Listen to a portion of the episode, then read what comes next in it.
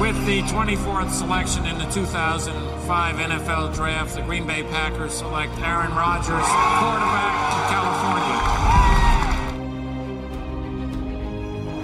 The final snap of Super Bowl 45. The Green Bay Packers have won the Super Bowl. The Lombardi Trophy is coming home. Hallo und herzlich willkommen zum Packers Talk Germany, Folge 129. Heute mit dabei sind der Christian, hallo. Moin. Und der Jo. Hallo. Und der Sebastian ist auch mit dabei. Ein Hallo auch von mir, hi. Und ich, Nick, bin auch wieder dabei und ich darf euch heute so ein bisschen durch die Sendung moderieren. Wir quatschen heute über das Spiel gegen die Vikings. Außerdem haben wir, dadurch, dass wir erst Freitag aufnehmen, einen sehr, sehr ausführlichen Injury Report, über den wir ein bisschen reden können. Und dann schauen wir natürlich voraus auf das Spiel gegen die Rams. Ja, erstmal zu den Vikings. Wer ist denn euer Offensive MVP aus dem Spiel, Christian? Ich habe tatsächlich keinen so wirklich. Auf den ersten Blick, weil mir hat einfach die erste Halbzeit nicht gefallen. Deswegen ist mein Offensive MVP hat nicht auf dem Platz gestanden. Ähm, der hat ähm, an der Seitenlinie gestanden. Den ähm, Gameplan und die Playcalls, die Matt LaFleur gemacht hat in der zweiten Halbzeit, ähm, haben überhaupt noch dafür gesorgt, dass die Packers überhaupt in Reichweite gekommen sind und zwischenzeitlich auch in Führung gehen konnten. Ähm, sicherlich gibt es viele positive Punkte. Ich fand, die, die O-Line war insgesamt ähm, deutlich verbessert gegenüber den Wochen davor.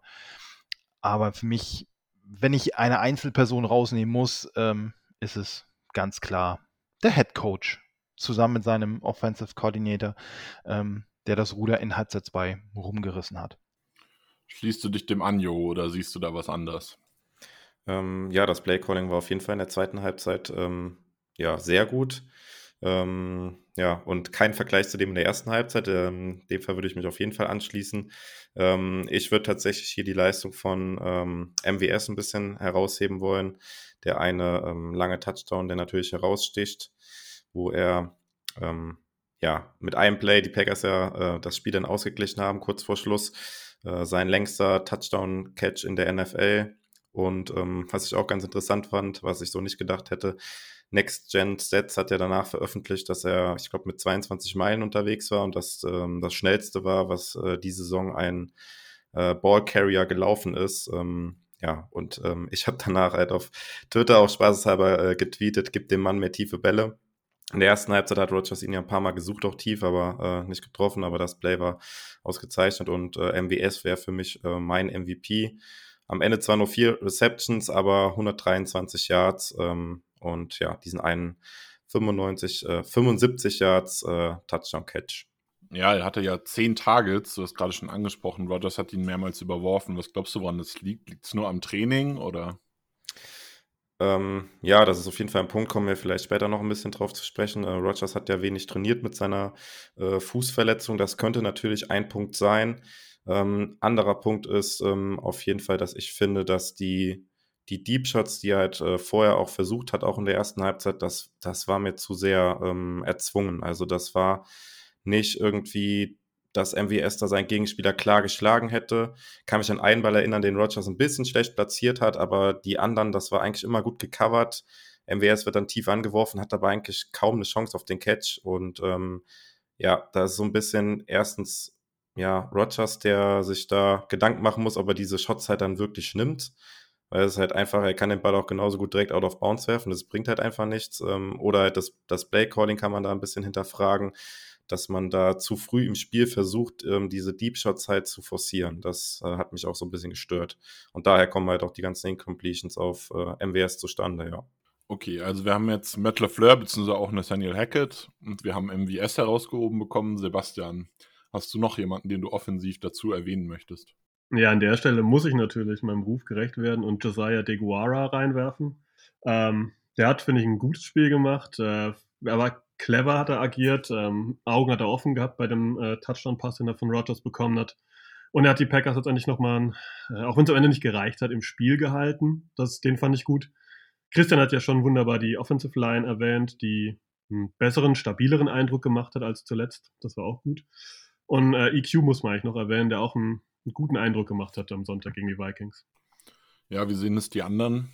EQ, gutes Spiel gemacht oder nicht? Besteht da Hoffnung, dass er längerfristig im Roster bleibt noch? Also es gab ja zuletzt so ein bisschen Überlegungen, ob er eventuell bald auch rausgehen könnte, wenn der ein oder andere Gesunde wiederkommt.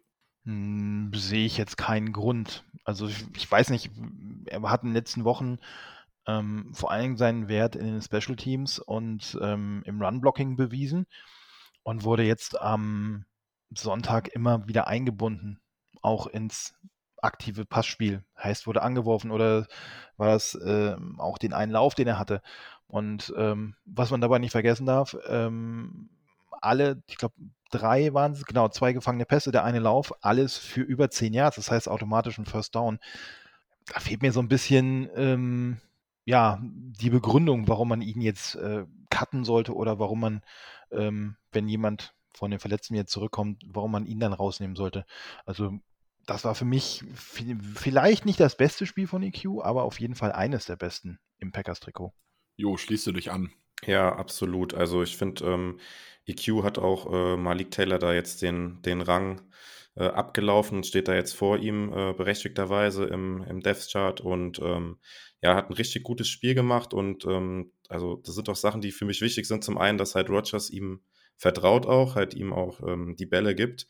Und ähm, EQ e jetzt in dem Spiel auch mit einer größeren Rolle, mh, hm, vermute ich, weil halt Alan Lazar gefehlt hat und er dem Skillset von Lazar ja relativ nahe kommt, würde ich sagen. Ähm, und so ein bisschen seine Plays dann bekommen hat, könnte halt dann jetzt wieder weniger werden, wenn Lazar wieder zurückkommt, den ich da doch noch ein bisschen davor sehe. Aber ähm, das war schon ein sehr gutes Spiel von ihm, insbesondere diese eine Catch, wo er sich da so bei einem Screen so von der O-Line dann, also erst blockt, dann von der O-Line so absetzt ein bisschen und ähm, ja, Rogers ihn da anwirft und der halt auch richtig gut noch Yards after Catch macht und da halt auch ähm, Defender an sich halt abprallen lassen. Ähm, ja, das war auf jeden Fall sehr gut und ich glaube, in dem Spiel hat er richtig gut Eigenwerbung betrieben und ähm, ich sehe ihn da auch jetzt ja im, für den Rest der Regular Season ähm, fest im Roster der Packers. Ja, wen, über wen wir noch gar nicht gesprochen haben, was mich jetzt ein bisschen überrascht, ist Devante Adams. Ist es mehr einfach der, die Erwartungshaltung, die man an ihn hat, weshalb jetzt keiner hier so super begeistert von ihm ist, weil sieben Catches bei acht Targets, 115 Yards und zwei Touchdowns sind zumindest statistisch ja schon beeindruckend. Ach, weiß ich nicht, ob man das, ob man das erwartet. Natürlich hast du an äh, Adams höhere Ansprüche, als es an EQ oder auch an MVS der Fall ist. Müssen wir gar nicht drüber reden. Ähm, aber ich, ich fand halt Adams auch in der ersten Halbzeit, fand ich ihn nicht gut. So, ähm, klar, er kriegt natürlich äh, immer die Pässe von Rogers. Das, er ist nun mal sein Lieblingsziel, das ist auch völlig in Ordnung und auch völlig legitim. Statistiken sind auch super, ähm, aber ich für meinen Teil, ich fand ihn halt in der ersten Halbzeit überhaupt nicht gut. So, gut gilt natürlich für fast alle Teile der Offense. Ähm, und B, ich finde, das war jetzt auch so mein Ansatzpunkt, man muss halt auch mal vielleicht die hervorheben, die sonst nicht so im Fokus stehen. Ja, ähm, ein Punkt bei der Offense würde ich gerne noch äh, ergänzen oder das mal als Frage auch in die Runde geben. Ähm, was mich halt so ein bisschen stört oder was halt auch typisch ist für die Packers in diesem Jahr, dass sie halt diesen Slow Start hinlegen am Anfang und ähm, letztendlich hat uns auch das ähm, ja gegen die Vikings eigentlich das Spiel gekostet, dass wir in der ersten Halbzeit äh, ähm, ja, nur die zehn Punkte gemacht haben. Der erste Drive mit dem Field Goal, da war das allererste Play, dieses, ähm, dieser lange äh, Catch von, von Adams oder wo er noch viele Yards after Catch auch gemacht hat. Und ähm, dann war der Drive eigentlich schon zu Ende. Äh, nur dank dem ersten Play, was so lange war, kommt man dann Field Goal schießen. Danach kommt äh, ein Drive mit dem Punt endet. Danach ein Drive, der ja verschossenes Field Goal endet. Danach äh, wieder ein Drive, der im Punt endet. Und ähm, ja, es sind einfach vier Drives, die aus denen man nur drei Punkte mitgenommen hat in der ersten Halbzeit. In der zweiten Halbzeit hatte man dreimal den Ball, macht dreimal einen Touchdown. Da war das Playcalling auf so einem viel besseren Niveau und ich verstehe es einfach nicht. Und äh, vielleicht habt ihr eine Erklärung dafür. Ich habe es ja eben schon ein bisschen angedeutet. Ich finde das Playcalling da schlecht. Äh, Rogers forciert zu sehr die tiefen Würfe, statt die sicheren Yards mitzunehmen und da langsam über das Feld zu marschieren.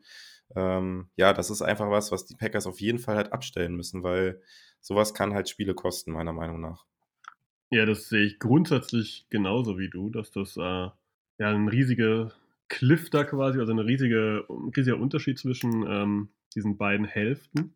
Ich glaube, das liegt ein bisschen daran, dass äh, Matt LaFleur und auch Aaron Rodgers zu Beginn einfach wenig auf Rhythmus gehen. Da geht es oftmals irgendwie um irgendwelche tiefen Shots oder irgendwelche Spielzüge, die eigentlich quasi keine Basis bringen, dass sich die Spieler wohlfühlen, dass es direkt losgehen kann, ähm, dass man die Bälle verteilt, dass entsprechend kurze Routen gelaufen werden, dass jeder mal einen Catch hat und dann dieses Erfolgserlebnis hat, sondern es wird immer gleich auf volles Risiko gespielt, es wird immer gleich aggressiv gespielt, oftmals tief gespielt.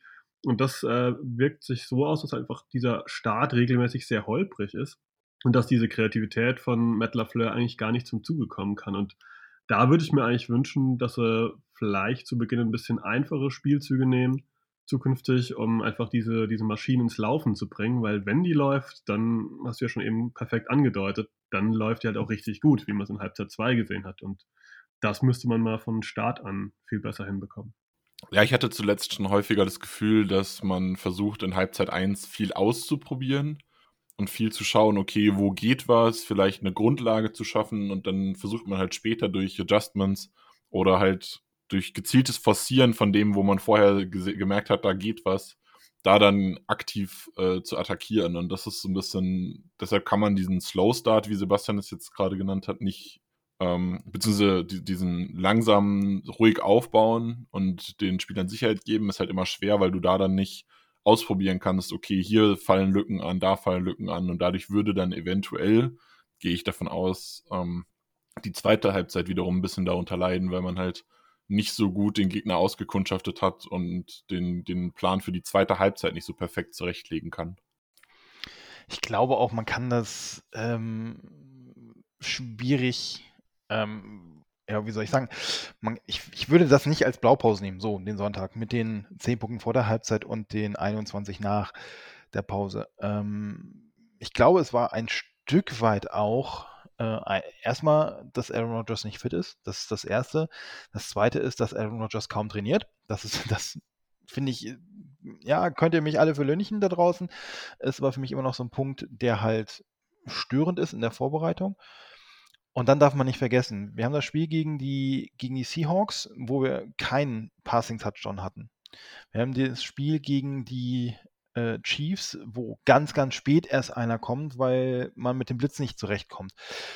Das spielt ja alles mit rein. Und für mich war vielleicht genau dieser Touchdown vor der Pause auf die Guevara, war genau der Brustlöser, dieser berühmte Knoten, der vielleicht geplatzt ist muss man so ein bisschen beobachten, glaube ich, äh, jetzt gegen die Rams und äh, dann auch in der Woche danach, ob das wirklich so ist oder ob es wirklich ähm, ein Problem ist, dass wir nicht ins Rollen kommen in der ersten Halbzeit. Aber ich gebe Nick da auch völlig recht, das kann durchaus sein, dass die, ähm, dass man ein bisschen was ausprobieren will, gucken will, wo hat der Gegner vielleicht noch den einen oder anderen Schwachpunkt, den man auf Tape nicht gesehen hat und so weiter.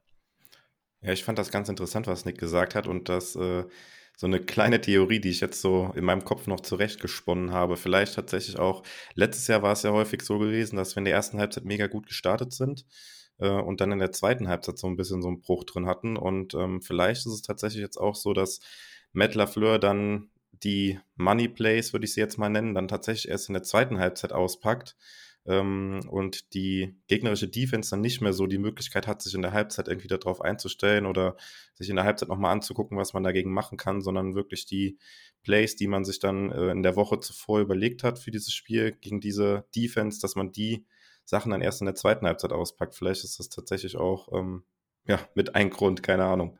Die einzige Frage, die ich da so nachschiebe, ist, ob das halt eine ganze Halbzeit lang gehen soll. Ne? Das ist so der Punkt, wo ich sage, okay, ausprobieren, ja, gehört absolut dazu.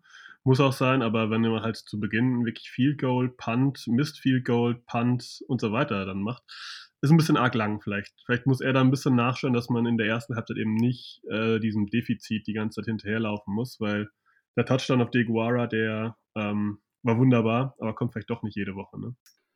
Ja, dazu muss man vielleicht erwähnen, dass ja, also Mist Field Goal klar, aber damit kann man ja auch nicht planen, quasi, dass du weißt, dass der das Field Goal jetzt verschießt.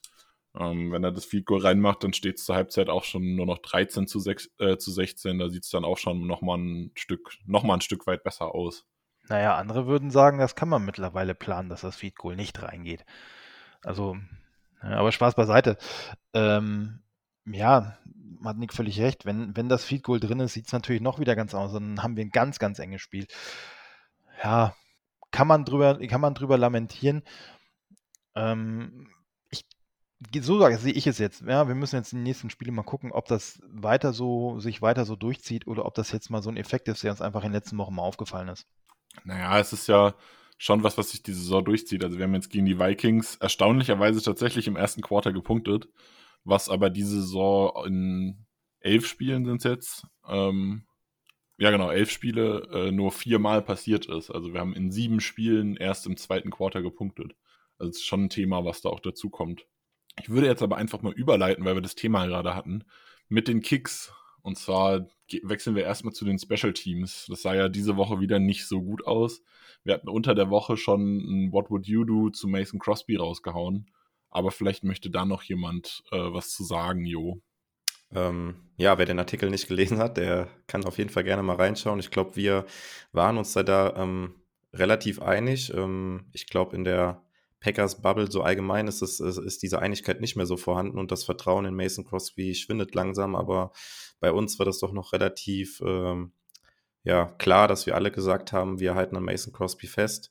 Ähm, ich hatte versucht, auch so ein paar Gründe aufzuzählen, warum ich glaube, dass es halt nicht funktioniert. Äh, das äh, ja, sind halt zum einen, dass wir einen neuen Holder haben äh, mit unserem Panther Corey Bohawkes. Ähm, dann haben wir mitten in der Saison einen neuen Longsnapper bekommen und dieser Wechsel hat sich meiner Meinung nach nicht wirklich ausgezahlt. Das war eher ein Schuss, der nach hinten losgegangen ist.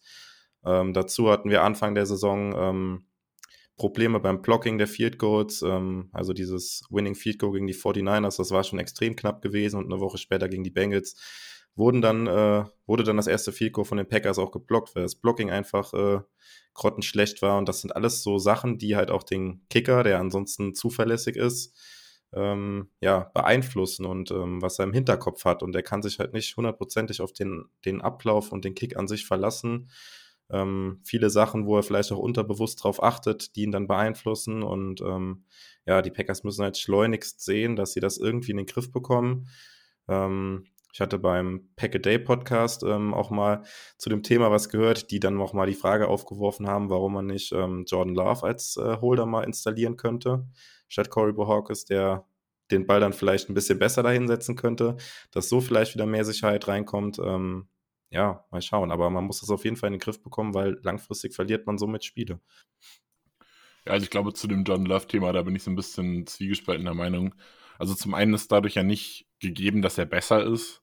Ich weiß noch nicht, ob er das jemals schon gemacht hat. Also er war ja im College, glaube ich, durchweg Starter. Also ich weiß nicht, ob er da als Holder schon mal fungiert hat.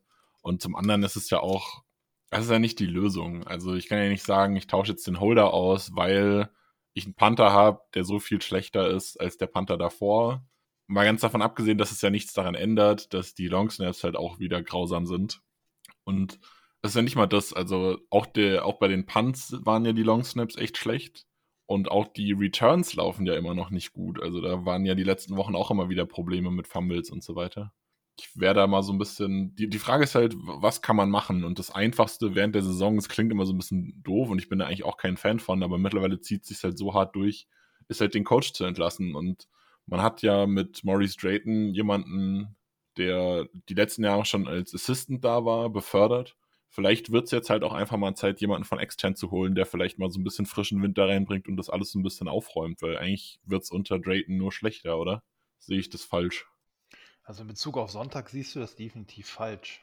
Ähm, ich habe gerade mal schnell ins äh, Gamebook geguckt. Also von den sechs Kickoffs der äh, Vikings waren sechs für ein Touchback.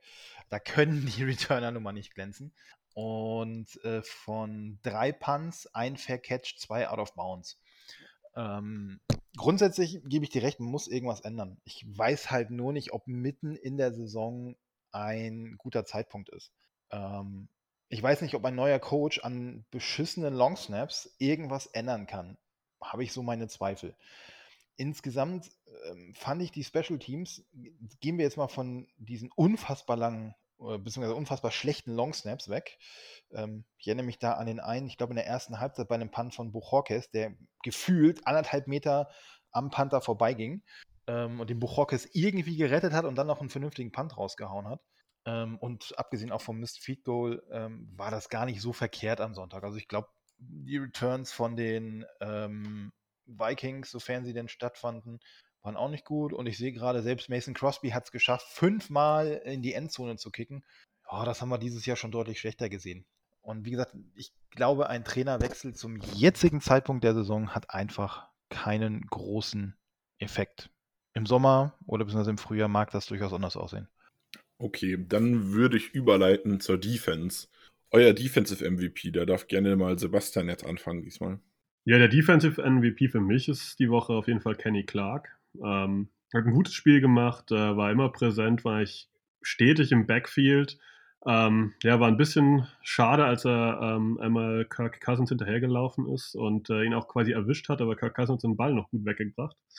Das war äh, leider für uns ein negatives Play dann, aber letztendlich eigentlich eine gute Leistung von Kenny Clark und der stand für mich da ganz klar an der Spitze der ja, defensiven Leistung im letzten Wochenende. Christian, schließt du dich dem an? Hast du jemand anderen? Äh, ich habe jemand anderen. Ähm, Preston Smith.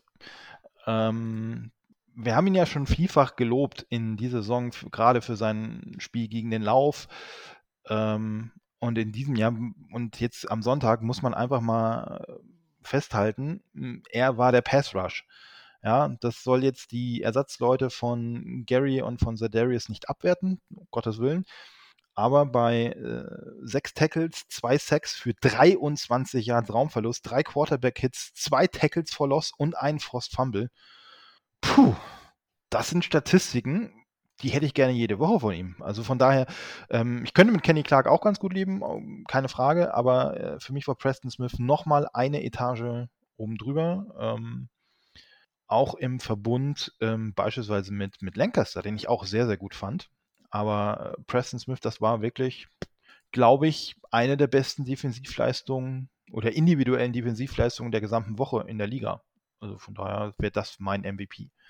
Ähm, ja, ich kann mich da nur anschließen. Also eigentlich kann es sich nur zwischen den beiden entscheiden, weil ähm, ja unsere Secondary ja katastrophal schlecht war. Da kommen wir vielleicht gleich noch drauf zu sprechen. Man könnte natürlich noch einen Case aufmachen für Devontae Campbell, der ja wieder eine solide Partie geliefert hat.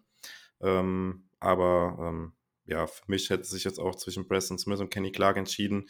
Äh, Preston Smith zwar mit den beeindruckenderen Zahlen, Christian hat sie gerade genannt, aber ich würde mich auch für Kenny Clark entscheiden und äh, ähm, ja, was der da äh, in den letzten Wochen ähm, mit der Interior Line der Gegner macht, das ist wirklich ähm, beeindruckend, wie er da Center und Guards durch die Gegend schiebt, ähm, als wären sie da irgendwie äh, ja nur Statisten.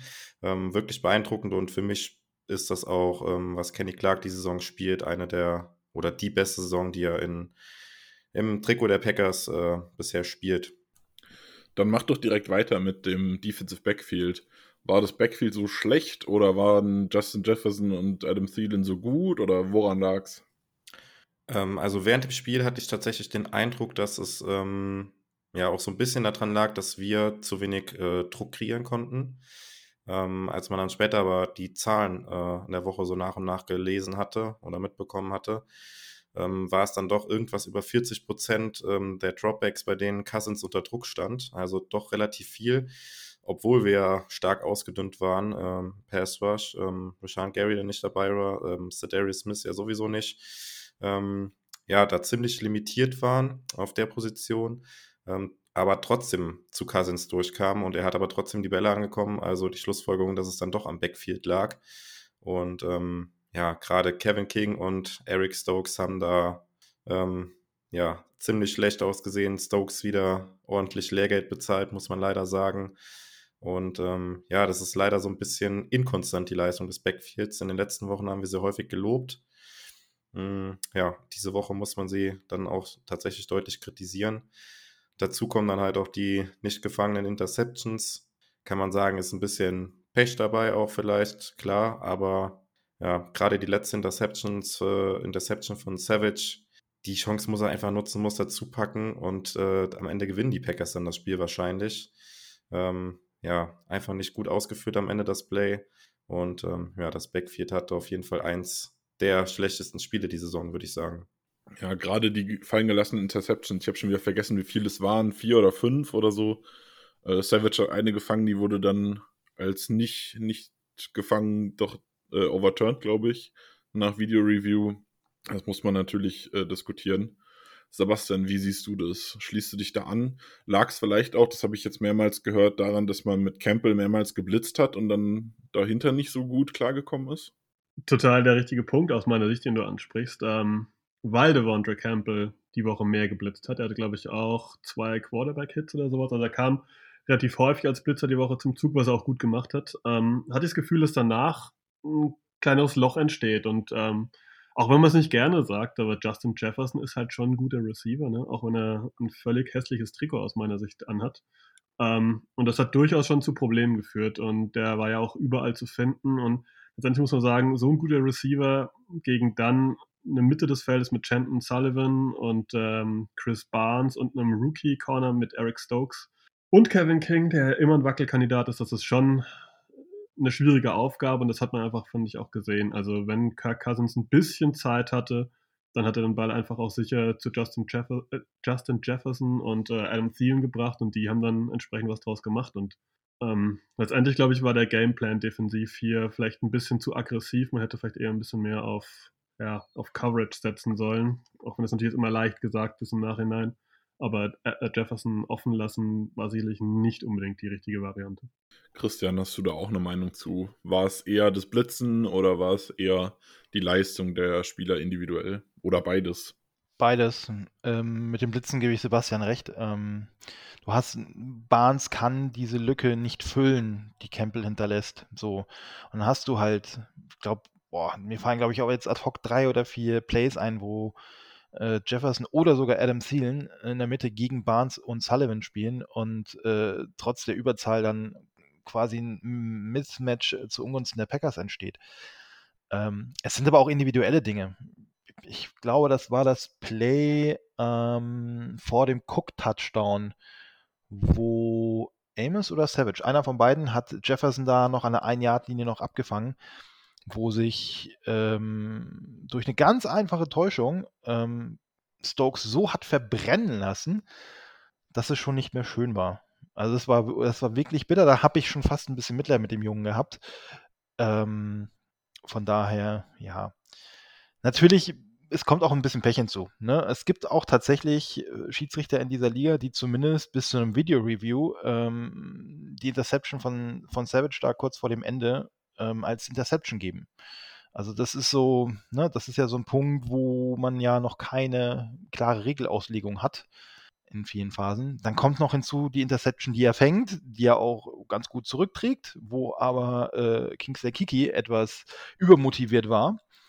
Ähm, das sind alles, das sind alles so Punkte, die dir hm, keine Sicherheit bringen, bieten. So, und jetzt darf man nicht vergessen, wir reden immer von über Justin Jefferson. Klar, aber da ist auch noch Adam Thielen. So, das heißt, du hast zwei erstklassige Receiver, die du unter ähm, Kontrolle bringen musst. Und ähm, das hat nicht nur Stokes nicht hingekriegt, King auch einmal. Ich glaube, das war der, boah, war das der zweite Touchdown, ähm, wo, wo Sealen den Ball kurz vor der Endzone fängt. Glaube, fünf Yards davor, einfache Körpertäuschung. Uh, und vorbei ist er an ihm, wie an einer Slalomstange. Das darf Kevin King einfach in dem Fall auch nicht passieren. So. Ähm, aber in der Summe, ja, in der Summe ist, sind die individuellen Unzulänglichkeiten und natürlich auch der Gameplan vielleicht, Sebastian hat da völlig recht, der vielleicht ein bisschen zu ambitioniert, zu aggressiv war. Ähm, wahrscheinlich hätte ich gerne dann eine äh, Defense vom letzten Jahr gesehen, wo man den Gegner von mir aus äh, 60 Jahre Raumgewinn gibt, aber dann im entscheidenden Moment nochmal zupackt. Ja, ich glaube, dass das ähm, ja mit dem Blitzen, dass Campbell so viel geblitzt hat, ich glaube, Barry hat sich dazu ein bisschen verleiten lassen, quasi auch, weil ja, weil ja eben die Outside Linebacker so dünn besetzt waren und äh, ja, vermutlich hat er halt gedacht, er musste auf eine andere Möglichkeit versuchen, halt Cousins unter Druck zu setzen. Das hat ja eigentlich auch funktioniert und ich glaube, wenn wir Rashawn Gary bei dem, ähm, bei dem Spiel dabei gehabt hätten, wäre es vielleicht auch anders ausgegangen. Oder wenn wir halt ein bisschen mehr Glück gehabt hätten, eine der vier Interceptions gefangen hätten, wäre das Spiel vielleicht auch anders ausgegangen. Cousins hat es aber umgedreht auch ganz gut gemacht. Also wenn der Druck halt kam, er ist halt trotzdem in der Pocket stehen geblieben, hat im Zweifel den Hit kassiert, hat aber dafür halt den Ball noch angebracht. Ähm, macht so auch nicht jeder Quarterback. Ähm, aber ich glaube, klar ist, auch wenn Gary dabei gewesen wäre, wäre der Druck vielleicht noch ein bisschen schneller durchgekommen und der ein oder andere Pass wäre nicht angekommen. Aber es ist natürlich im Nachhinein müßig, zu, drüber, dis, zu, äh, drüber zu diskutieren. Und ähm, ja, ein Punkt zu Stokes vielleicht noch, der mir so ein bisschen negativ die ganze Saison schon auffällt. Ich finde halt häufig, dass er, ähm, wenn der Coverage eigentlich ganz gut ist und wenn der Ball dann lange unterwegs ist, er ist eigentlich am Receiver dran, dann ist der Ball in der Luft und der Receiver dreht sich zum Ball um und genau in dem Moment fängt dann an, Stokes Panik zu bekommen und lässt sich dann in dem Moment halt eigentlich noch schlagen, obwohl er eigentlich dran ist. Ähm, ja, dreht sich dann halt auch zum Ball um, verliert den Receiver auf, aus den Augen, statt halt einfach ähm, den Receiver weiter zu beobachten, die Hände dann äh, rechtzeitig hochzumachen und versuchen einfach den Receiver entscheidend am, am Catch zu hindern. Da finde ich, da muss er noch ein bisschen lernen und da ist es zu viel bisschen Panikmodus, in den er dann verfällt, wenn, wenn der Ball dann lange in der Luft unterwegs ist.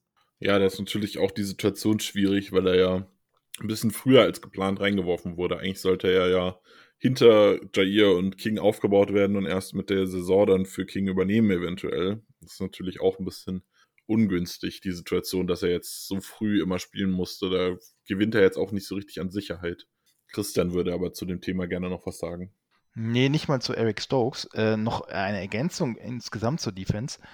Ähm, die Strafen. Also, ich, wir haben ja fast 100 Yards Strafen bekommen. Ähm, klar, einige waren Holding von der O-Line und so weiter, aber mir fallen drei Defensivstrafen ein, die richtig wehgetan haben.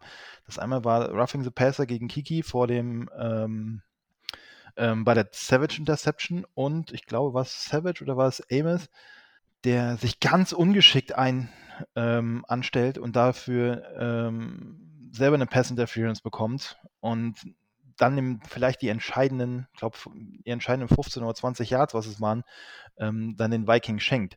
Ja, in beiden, in einem Fall verlieren die ähm, Vikings den Ball, in dem anderen haben sie einen sehr weiten Weg noch zu gehen, ja, wo sie noch mehr Plays ähm, aufbauen müssen.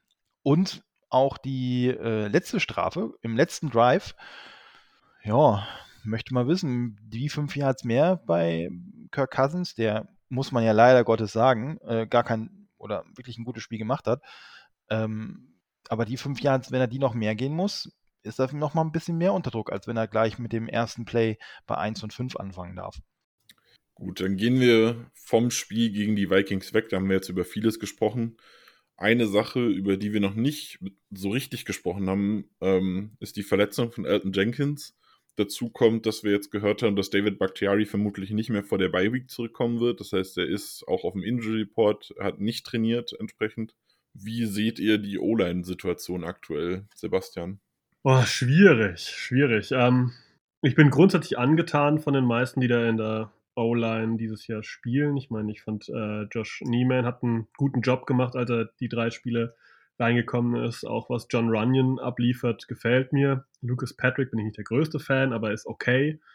Ähm, Newman ist für einen Rookie auch akzeptabel, auch wenn da hin und wieder ein paar Knaller drin sind, wo man denkt, oh, da hat jetzt aber ganz schön jemand durchgelassen. Aber grundsätzlich halt einfach eine O-Line, die mittlerweile nur aus äh, Ersatzleuten plus Billy Turner besteht. Und das ist halt schon äh, ein Problem, glaube ich. Und das kann durchaus gegen die Rams ähm, ein Problem sein. Die Jungs haben wenig Erfahrung in der Kombination.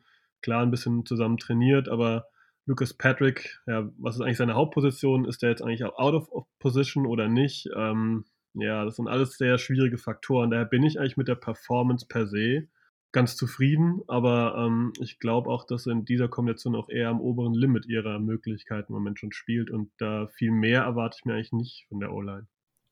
Ja, auch Josh Myers wird wahrscheinlich erst eher später in der Saison zurückkommen, aber man hat Hoffnung, dass das funktioniert. Von daher werden wir mit der O-Line zumindest jetzt das Spiel gegen die Rams auf jeden Fall noch so leben müssen, wie du sie gerade aufgezählt hast. Ansonsten sieht der Injury Report auch mal wieder nicht so schön aus. Also Aaron Rodgers hat mit seiner Zehenverletzung immer noch nicht trainiert. Dann fehlt Malik Taylor, der immer noch nicht wieder trainiert hat. Ähm, Alan Lazar hat Limit trainiert wieder. Das heißt, er könnte fürs Wochenende ein Kandidat sein. Aaron Jones hat mit seinem Knie Limited trainiert. Devante Adams hat am Donnerstag voll trainiert. Das heißt, da gehe ich davon aus, dass es keine, mehr, keine Probleme mehr gibt. Aber defensiv könnte natürlich, wenn Kevin King hat mit seiner Hüfte, Knie gar nicht trainiert diese Woche bisher und auch Rashawn Gary ist mit seinem Ellbogen nur bei Limited, da könnte es auch natürlich schwierig werden fürs Wochenende. Da ist ein bisschen unklar, wie es da weitergeht. Inwiefern können sich so viele Verletzungen auch wieder darauf auswirken, dass es auch diese Woche nicht so gut funktioniert, Jo? Ähm, ja, auf jeden Fall äh, kann sich das auswirken. Die wenn man im Vergleich den Injury Report der Rams äh, sieht, die aus der Bye Week jetzt kommen, ähm, sich ein bisschen erholen konnten und unseren sieht, dann ist das natürlich schon äh, eine krasse Diskrepanz und ähm, ja auch alles äh, Stammspieler bei uns, die da drauf stehen. Ähm, ja, kann sich natürlich auswirken und mir wäre es äh, eigentlich lieber, wir hätten erst die Bye Week und würden dann gegen die Rams spielen tatsächlich, weil ähm, ja, mit, dem, mit der Niederlage gegen die Vikings steht man jetzt gegen die Rams natürlich auch schon so ein bisschen unter Druck, will das Spiel eigentlich nicht, äh, nicht verlieren. Ähm, kann natürlich auch schon Auswirkungen haben auf das äh, Seeding, auf die Playoffs. Ähm, direkt der Konkurrent. Ähm, ja, wird auf jeden Fall ein wichtiges Spiel und die Verletzungen haben da auf jeden Fall ja, äh, ihren, ihren Einfluss drauf. Also für mich wäre auf jeden Fall wichtig, wenn äh, Rashawn Gary wieder spielen könnte unser ähm, bester Pass-Rusher diese Saison. Und wenn Aaron Jones zurückkommen könnte, wäre das, wär das auch auf jeden Fall hilfreich. Ähm, ja, Patrick Taylor als äh, Backup von AJ Dillon war ja eher so eine durchwachsene Leistung, würde ich sagen. Und da wäre ich auf jeden Fall sehr froh, wenn Jones zurückkommen könnte. Christian, schließt du dich da an oder hast du trotzdem keine Sorgen, obwohl jetzt die Ausfälle relativ groß aussehen? Ähm, also, es ist tatsächlich, ich bin ja ein gnadenloser Optimist und finde immer noch irgendwas, wie ich glaube, dass die Packers die Partie gewinnen können. Also, aber ich bin zum ersten Mal äh, an dem Punkt, wo ich ernsthafte Zweifel habe, dass es Sonntag einen Sieg gibt. Ähm, ich meine, wir stehen bei 8-3, ähm, führen die Division klar und deutlich an und haben eigentlich nur die halbe Mannschaft da. Etwas übertrieben formuliert. Und das ist auf der einen Seite sehr beeindruckend, ähm, dass das so gut funktioniert, auch gegen sehr gute Teams, die wirklich, ähm, wie die Chiefs hat das ja ganz gut funktioniert, es hat äh, gegen die 49ers, die zu dem Zeitpunkt ja ganz gut gestartet waren, funktioniert. Das finde ich schon, also wie gesagt, das finde ich sehr, sehr beeindruckend. Ähm, hab aber dennoch für Sonntag meine Zweifel. Ähm, was aber, das hat äh, Matt LaFleur gestern angedeutet in der Pressekonferenz, beziehungsweise in seinem Pressegespräch, ähm, dass Aaron Jones wohl mit 90-prozentiger Wahrscheinlichkeit am Sonntag spielen wird, ähm, was ich aufgrund seines Knies äh, recht überraschend finde. Aber gut, ähm, wir wissen ja, dass die Packers Ärzte eigentlich immer sehr konservativ sind. Von daher ähm, scheint es ja wirklich nicht so wild zu sein. Ähm, ich bin mir auch fast sicher, wenn, also wenn ihm nicht der Arm abfällt, wird auch Rashan Gary Sonntag spielen, dann sieht er schon anders aus. Ähm, Olein macht mir natürlich Sorgen angesichts dessen, was da von den ähm, Rams in die Waagschale geworfen wird. Ähm, aber Sebastian hat es gesagt, ey, ganz ehrlich, was erwarten wir von denen? Ja, erwarten wir, dass die Rookies oder die Ersatzleute von den Ersatzleuten zwei Pro Bowler, Schrägstrich, All-Pros ersetzen? Bisschen hochgegriffen. Ähm, ich glaube einfach, ähm, das ist meine Hoffnung, ähm, dass diejenigen, die können, sprich Gary, Jones, ähm, Lazard, dass die am Sonntag wiederkommen. Ähm, spannend wird nur, ob wir am Sonntag auf Kevin King zurückgreifen können. Das wäre, glaube ich, für mich so fast das größte Fragezeichen, der da mit Hüfte und Knie ähm, beide Tage nicht trainiert hat. Aber schauen wir mal. Ja, es war jetzt schon die ganze Zeit immer so unterschwellig Thema. Unsere O-Line ist natürlich sehr geschwächt und der Pass Rush der Rams ist extrem krass mit einem Aaron Donald, Le äh, Leonard Floyd, wenn er fit wird, wovon ich ausgehe. Ähm, aber auch der Rest, also auch die D-Line sonst ist sehr, sehr stark. Was haben wir da zu erwarten und was ist eventuell sonst noch spannend bei den Rams, Sebastian? Oh, was wir zu erwarten haben, ist, ich denke schon, dass die analysieren, dass die O-Line bei uns ähm, jung und unerfahren ist und dass da auf jeden Fall Druck kommt. Das äh, würde ich schon so erwarten. Und ähm, Christian hat es schon ganz gut gesagt, wir spielen ja im Prinzip, ich nenne es mal mit halber Kapelle.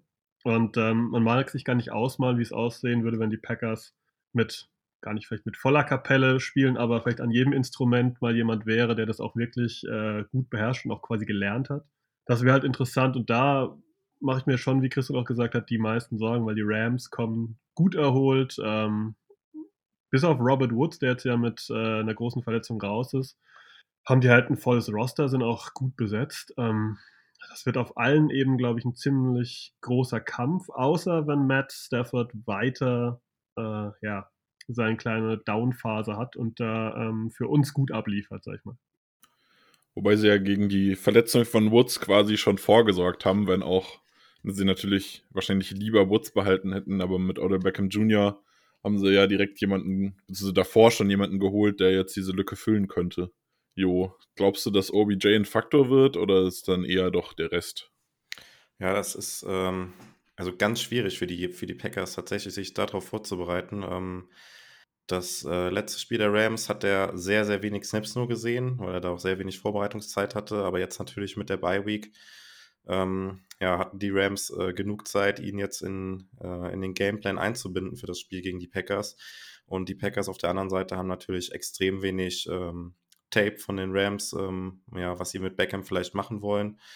Ähm, ja, und Beckham ist ja auch ein Receiver, der ähm, ja auch Yards after Catch halt viel machen kann oder über die Mitte mit In-Breaking Routes oder Slants über die Mitte da halt gefährlich sein kann. Und ähm, das ist auf jeden Fall ein Mismatch dann halt gegen ja wieder unsere Linebacker, ähm, Chris Barnes, ähm, insbesondere dann in Coverage und äh, unser Nickel-Cornerback Jenton Sullivan. Ähm, aber auch wenn dann Cooper Cup spielen sollte im, im, Slot, was ja eigentlich die angestammte Position ist, die die Cup bei den Rams dann spielt. Ähm, ja, ich glaube, er ist immer noch Receiving Leader in der NFL und ähm, hat da ja schon sehr, sehr gute Spiele abgeliefert und das ist so eins mit der größten Mismatches, was ich äh, für das Spiel sehe am Sonntag.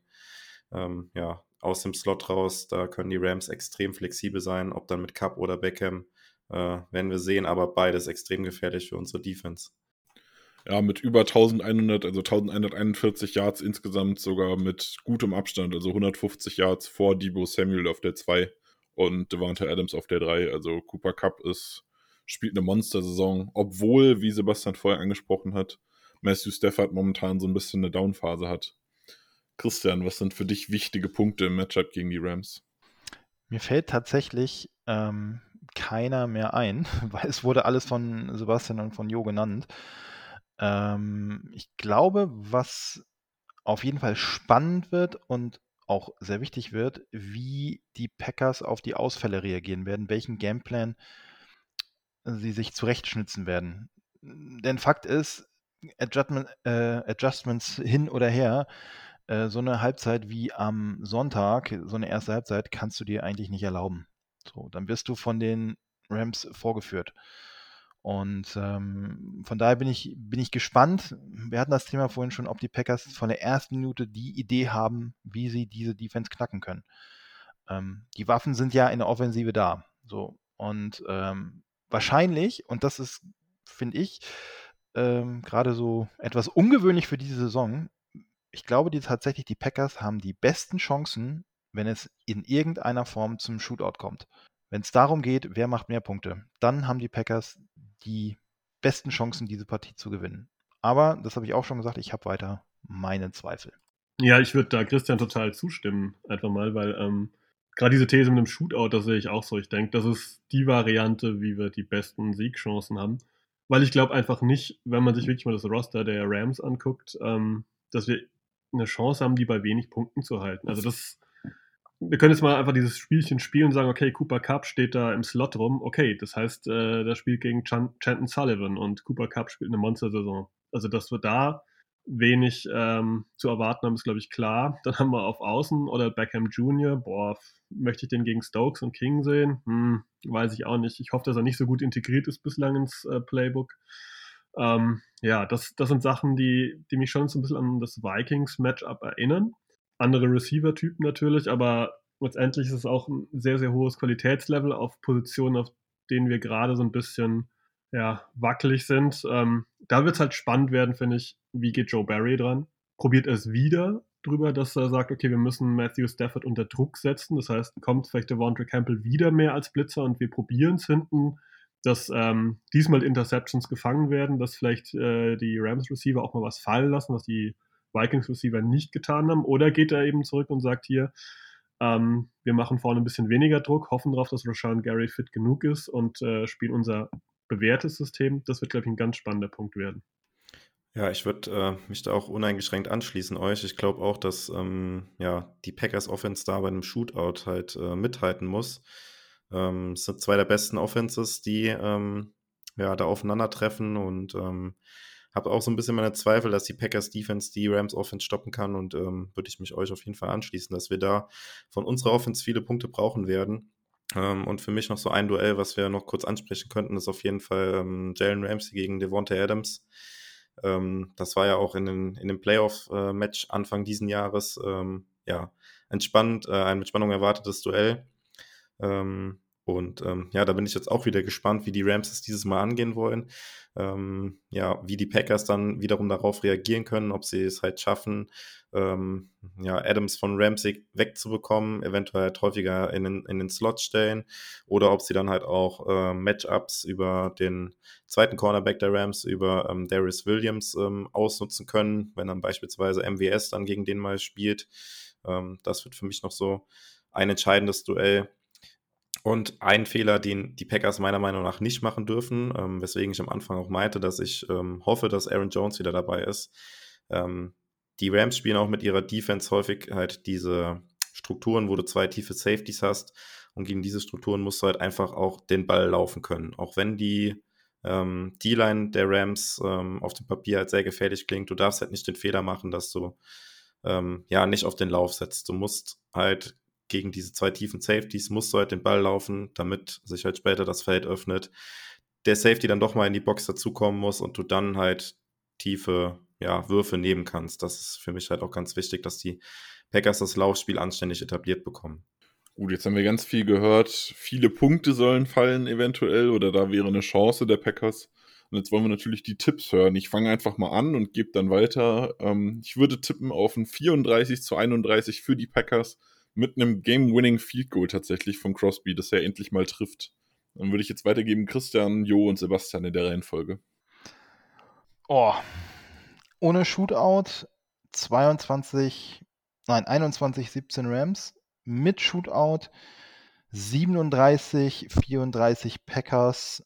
Ähm, Hail Mary in der letzten Minute. Ja, du bist ja bekannt für deine verrückten Tipps hier. ähm, ja, bei mir ist es nicht ganz so spektakulär. Ähm, es gibt auch viele Punkte, aber nicht ganz so viele Punkte und ich tippe auf ein 31-27 für die Packers. Dann lehne ich mich aus dem Fenster und sage 40-38 für die Packers. Ja, wir haben eigentlich alle relativ viele Punkte gehabt dieses Mal. Von daher könnt ihr euch alle freuen auf ein spannendes Spiel. Und ihr könnt es auch alle gucken, denn das Spiel wird von ProSieben Max übertragen um 22.25 Uhr am Sonntag. Jonas Friedrich und Björn Werner kommentieren. Ähm, bei The Zone läuft es nicht selbst, aber natürlich über die Red Zone auch zu empfangen oder halt über den Game Pass. Ich bedanke mich bei euch wie immer fürs Zuhören. Ich bedanke mich bei meinen Mitsprechern hier fürs Teilnehmen. Wir sind ein bisschen spät am Freitag, trotzdem haben wir uns jetzt nochmal zu viert zusammengefunden. Das freut mich sehr. Ich überreiche gleich nochmal einfach in derselben Reihenfolge wie eben das Wort den Mitsprechern. Bedanke mich fürs Mitsprechen. Bis zum nächsten Mal. Go Pack Go. Ja, ich bedanke mich auch bei euch da draußen. Ähm, hoffe natürlich auf einen Sieg am Sonntag. Ähm, ich hatte noch eine, Ergebnistipps, wo ich noch was spenden muss. Ähm, da habe ich schon gesagt, da packe ich nochmal einen Zehner drauf, wenn die Packers am Sonntag gewinnen. Also in diesem Fall Daumen drücken für einen guten Zweck. In diesem Sinne, go Pack go. Auch von mir, danke fürs Zuhören. Ähm, bleibt gesund, viel Spaß beim Spiel am Sonntag. Go Pack go. Dem kann ich mich nur anschließen. Ich hoffe, dass wir nächste Woche allesamt von den äh, Fußbildern von Aaron Rodgers verschont bleiben. In dem Sinne, go Pack go.